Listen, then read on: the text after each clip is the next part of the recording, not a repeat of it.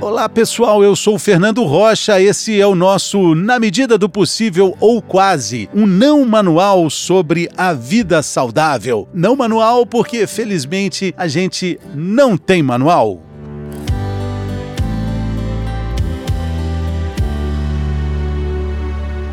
Antes do episódio começar, eu tenho um recado muito importante sobre bem-estar, sobre conforto, para quem tem incontinência urinária severa. A marca Tena conta com lenços umedecidos, cremes, roupas íntimas descartáveis e fraldas com tecido macio e respirável que te protege das temíveis assaduras e irritações na pele. E para te ajudar, a gente vai ensinar três passos para proteger e cuidar da sua pele usando os produtos da marca Tena. O primeiro passo é esse: manter a pele seca usando fraldas ou pentes Dermacare. O segundo passo: deixar a pele limpa e hidratada com os lenços umedecidos.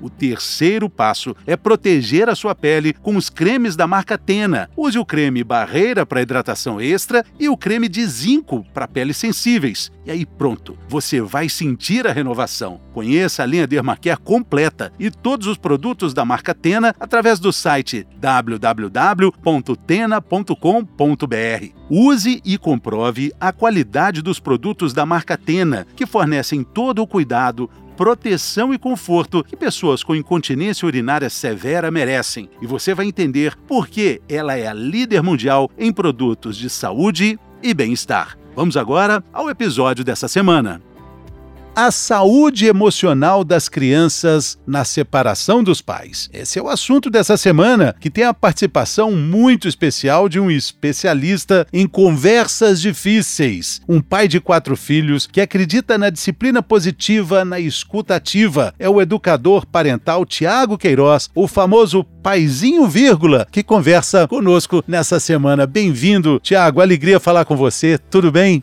Ô, Fernando, querido, que alegria estar aqui conversando com você, com toda a sua audiência, sobre esse assunto que é realmente uma conversa difícil, mas que precisamos ter, né?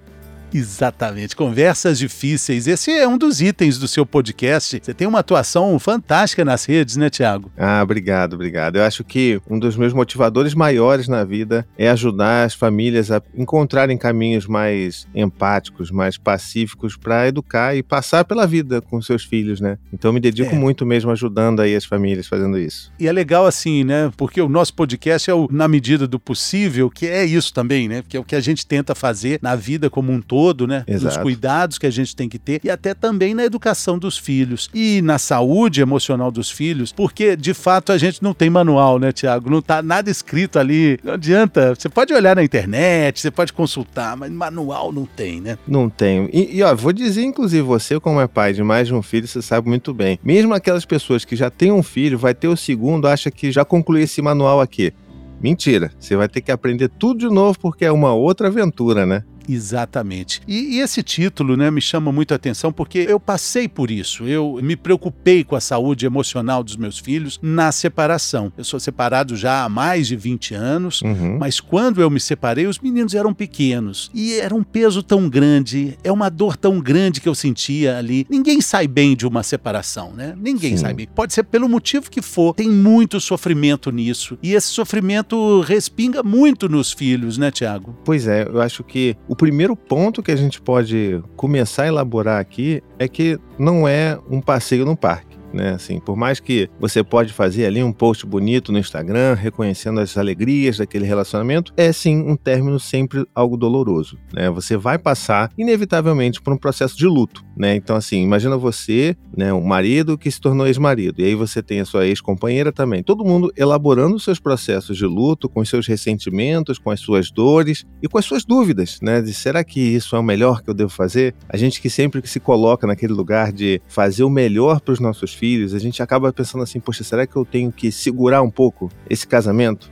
Por conta dos meus filhos? E acho que essa é a primeira grande questão que a gente deve enfrentar, entender que não vale a pena você segurar uma relação, um casamento, vamos dizer assim, que já esteja né, completamente ali acabado por nome dos seus filhos, porque eles não pediram por isso. Eles não pediram para nascer, eles não pediram para vocês estarem casados, nem para vocês descasarem ou fazer nada. Eles só existem, né? A única coisa que eles pedem é para serem amados. Então, quando a gente reconhece isso, entende não. Se você realmente esse casamento acaba e a gente tem que tomar essa decisão decisão e não tentar postergar isso em nome dos filhos, acaba sendo menos pior para todo mundo, porque ainda assim é muito melhor para uma criança lidar com esse processo do que crescer num lar onde as duas pessoas que são seus pais não se amam mais, não, não demonstram carinho um pelo outro, ou não se respeitam, acabam se violentando de uma forma né, ou outra. Então, assim, eu acho que esse é o primeiro ponto. A gente precisa entender que casamento não começa nem acaba por conta de filhos. Os filhos existem e eles têm outras demandas que a gente deve atender, né? Sim, eles são pontuais, eles marcam é, uma etapa na vida do casamento, né? Uhum. Na, na, jornada do casamento, mas existem coisas muito importantes para a gente discutir, algumas delas são até geracionais, Tiago. Eu tenho 55 anos, sou filho de uma supervisora educadora, né? Do ensino público, minha mãe lá de Minas Gerais, e eu lembro muito da minha infância, da minha adolescência, minha mãe comentando assim: olha, os meninos mais complicados são filhos de pais separados. Eu lembro da minha mãe falando isso, isso ecoa na minha cabeça até hoje. Quando eu comecei o meu processo de separação, minha mãe voltou a falar isso. Puts. Muitos anos depois. Mas já não cabia, não fazia eco para mim essa frase, porque é o que você diz, não fazia mais sentido continuar um casamento que hoje eu tenho uma relação ótima com a mãe dos meninos, mas é sempre uma grande encruzilhada, né? É, pois é. E, e você vê, né, uma das coisas que as pessoas costumam deixar por último é justamente a saúde emocional dos filhos, né? E eu tô sempre batendo nessa tecla. No meu podcast, inclusive, recentemente eu respondi a uma carta de um pai que falava sobre isso. Ele estava ali no processo de separação e eu acho que a gente primeiro precisa elaborar essa dor, né? É claro que ela às vezes demora muito para a gente conseguir elaborar e passar por ressentimentos, coisas que um fez pra gente que a gente ainda não aceita, que ainda não perdoou, ou que a gente nunca vai perdoar, mas que a gente não consegue ainda nem olhar para a cara da pessoa. E ok, existem realmente separações que são muito difíceis, né? Litigiosas, inclusive. Mas eu acho que todo mundo deveria entrar num consenso de que se existe uma única parte desse processo que precisa de apoio incondicional, que não tem a menor condição de se defender ou de pedir ajuda por si própria, é a criança. Então, se a gente começa a pensar nos processos de divórcio, focando também na criança, na saúde mental, no bem-estar dela, a gente vai estar tá ajudando muito que essas crianças não cumpram esse estigma, né, essa profecia autorrealizável que você ouviu, de serem crianças que são maus elementos porque são filhos de pais divorciados, né? São os, é, são os filhos de de, lares que não deram certo, né? Que sim, as pessoas gostam sim. de colocar isso como se fosse um fracasso a família daquela criança. E não tem nada a ver com isso, na verdade, né? Sim, mas esse estigma, eu tô falando aí dos anos 70, né? Mas hoje em dia Final ainda tem muito anos... disso, tá? As pessoas ainda Era muito, muito, forte. E é. ainda tem. Mas o número dos filhos de novos lares, né? De lares não convencionais, só tá aumentando, né? Uhum, é verdade. E é por isso que é importante a gente ter essa conversa aqui. Porque você pensa, né? Às vezes a gente tá tão magoado com uma outra pessoa e a gente não consegue enxergar essa mágoa, não consegue enxergar que a gente tem que tratar essa mágoa em outro lugar, por exemplo, num espaço terapêutico, que a gente acaba utilizando a criança como um vetor para isso, né? Ele vai ser um veículo para comunicar essa minha dor, essa minha insatisfação com a outra parte. É quase como se fosse um mediador. A gente coloca de uma forma muito abrupta e injusta a criança como mediadora afetiva daquele casamento que se acabou. Então é importante a gente lembrar disso. Não, peraí. O que é meu é meu, o que diz respeito ao meu filho diz respeito ao meu filho, eu não tenho que utilizar dele para machucar, para ferir ou para entristecer a outra parte, né, a outra pessoa, seja a mãe, seja o pai. E faz parte desse processo, eu acho que é uma das coisas mais importantes que as pessoas precisam entender durante a separação, é que você está se separando da mãe do seu filho. Mas isso não significa que você nunca mais deva falar com a mãe. Essa relação, existe uma relação, um vínculo entre vocês dois, que é o filho de vocês, né? Então, assim, isso nunca vai se quebrar a não ser que você queira abrir mão, né, e fugir das suas obrigações, por exemplo, enquanto pai, que a gente vê isso aos montes também, infelizmente. Mas assim, o pai ele sempre vai ter que entender que ele vai ter que se relacionar com a mãe em função do filho, não talvez de uma forma né, amorosa, mas de uma forma respeitosa, né? Porque o seu filho está doente, seu filho chegou em casa, olha, ele tá reclamando de dor de ouvido. Deixa eu conversar com a mãe dele, entender o que, que aconteceu. Se acontece isso na minha casa, o que, que eu tenho que falar? Olha, tá aqui, ele tá um pouquinho febril, eu dei um pouco de analgésico aqui. Ou seja, essa relação de parceria que às vezes até não existia. Eu já vi casos assim, né? Uma relação de parceria, de divisão nos cuidados, que não acontecia enquanto o casal era de fato casado, começa a existir depois que se separam, porque cada um começa a conseguir ali entender qual é a sua parte, né? Resolver um pouco a sua vida e consegue elaborar melhor essa coisa de não, tá aqui, eu tô resolvendo, agora deixa eu passar para você e assim assim assado.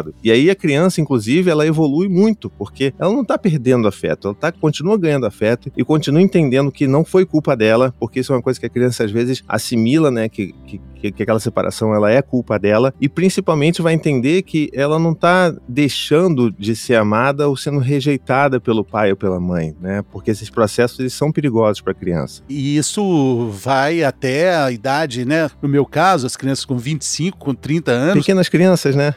Preocupado com elas. e eu converso com a mãe deles também, assim, dessa mesma forma, como se eles tivessem 5, 7, 8 anos. E, e muito interessante o que você disse sobre, às vezes, os pais usarem os filhos como uma forma de comunicação dessa confusão emocional que está acontecendo aí. Você fala muito bacana sobre um assunto que diz respeito à forma como as crianças se comunicam com o comportamento. Uhum. O que, que a gente pode aprender nesse momento difícil da separação com relação à comunicação que as crianças estão fazendo com os pais, o que elas estão comunicando aos pais com o comportamento delas, que muitas vezes elas não sabem expressar? Excelente pergunta, Fernando, porque é, a gente passa a mudar um pouco a forma como a gente enxerga a criança e começa a entender como ela opera, não só externamente quanto internamente. Eu gosto da analogia do iceberg, né? Porque digamos que a criança está ali, isso já aconteceu, que pais já pediram ajuda para mim, né? Você está no seu dia ali, você vai pegar a criança, né, seu filho e tal, chega na sua casa e ele fica emburrado com você, fala que ele não quer ficar com você, ele prefere ficar com a mãe. E isso obviamente machuca, né? A gente não é, não tem um coração de aço, né? A gente fica, poxa, sente, por mais que a gente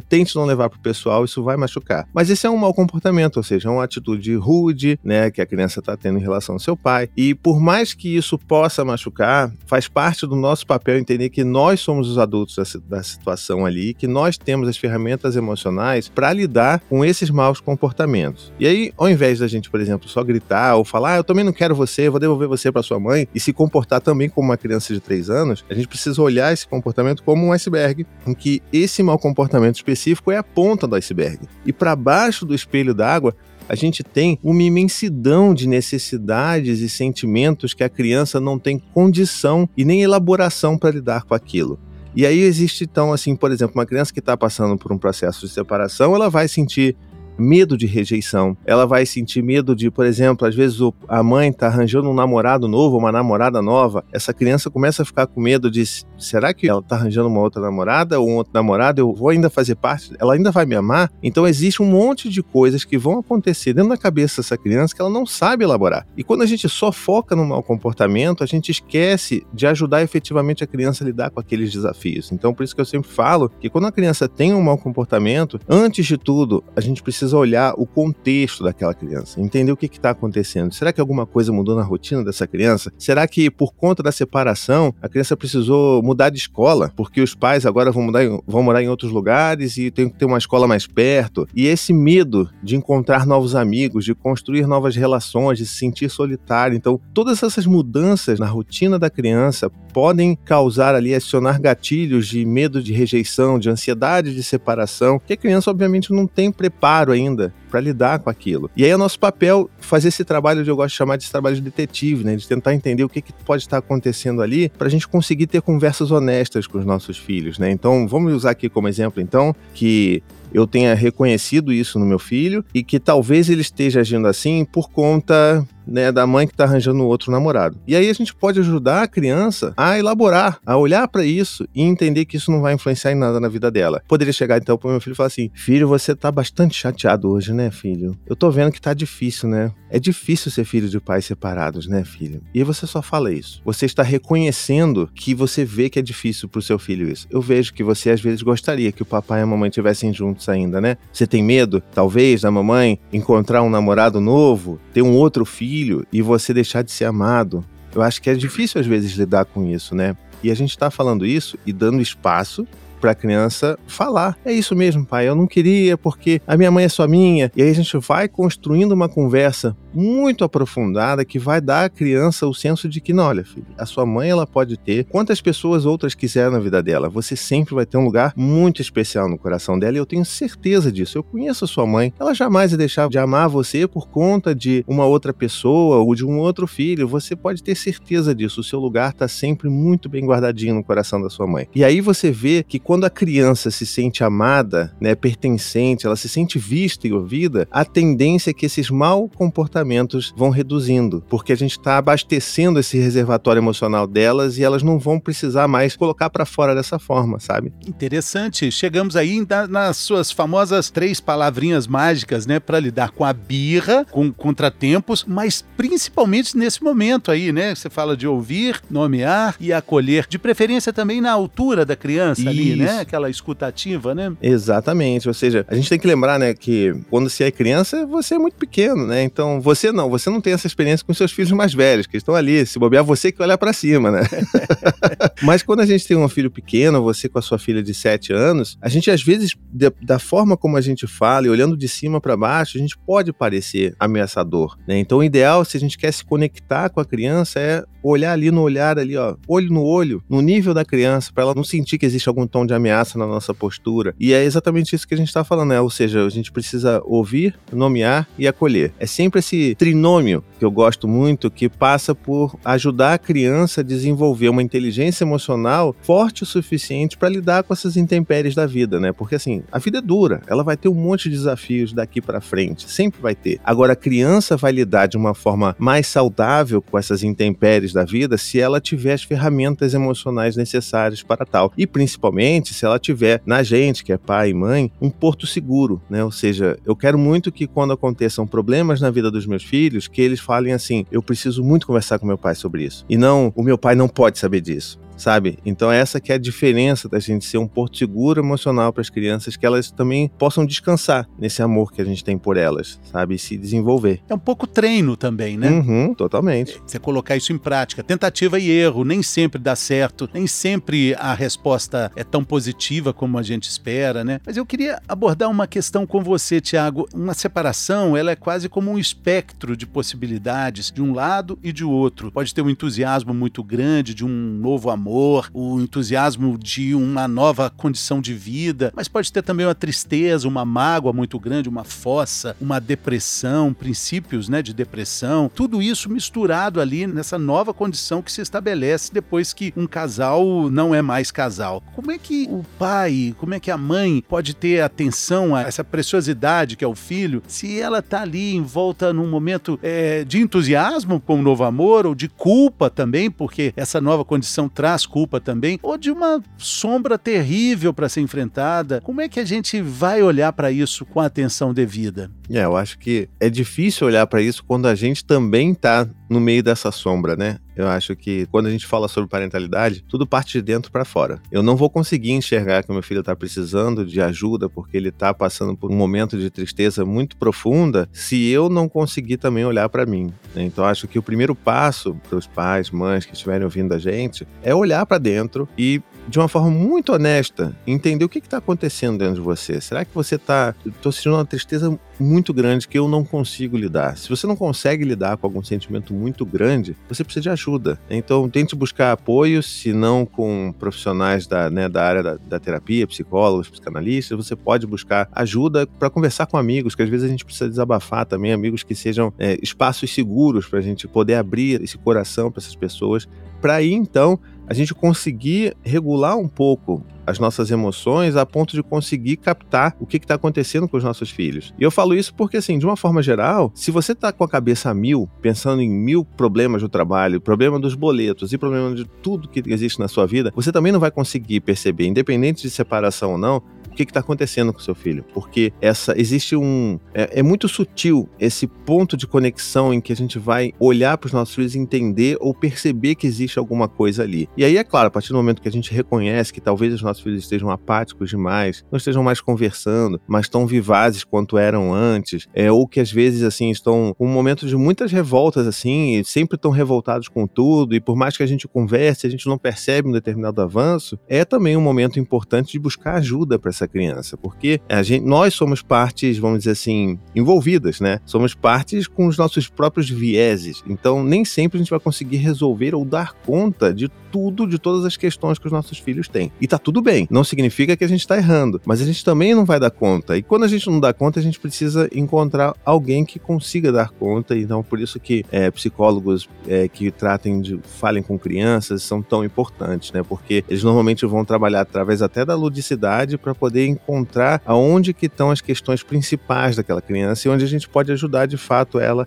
a voltar naquele patamar de que se sente validada, importante, ouvida e amada. Muito bem. Sensacional isso, né? E tem uma outra questão muito importante que é de entender que ninguém está sozinho no mundo, não. Uhum. Tem gente passando por isso também, né? Tem redes de apoio muito interessantes. Os seus canais são, de certa forma, esse apoio tão necessário para horas tão incertas, né, Tiago? Eu queria que você deixasse aí como é que as pessoas te acham, como é que se encontra aí o paizinho vírgula no ah, mundo. Muito bom, muito obrigado. É, bom, se você está no Instagram, você vai procurar no arroba Thiago Queiroz, né? Thiago TH, você vai encontrar lá os meus conteúdos. Se você quiser encontrar os meus vídeos, onde eu falo de uma forma mais elaborada sobre todos esses temas, aí você vai lá no canal, no meu canal no YouTube, que é o Paizinho Vírgula. Procura lá Paizinho Vírgula, você vai encontrar. E também tem o meu site, né? Onde tem todos os meus textos, e aí tem todos os meus outros trabalhos, os podcasts, né? Você que está ouvindo aí que gosta de podcast, tem um podcast do Paizinho Vírgula, que tem também minhas conversas com convidados, inclusive. Antes de começar a gravar aqui, já convidei aqui o Fernando, vamos ter uma conversa lá também, então você já, já vai lá ouvir o dele.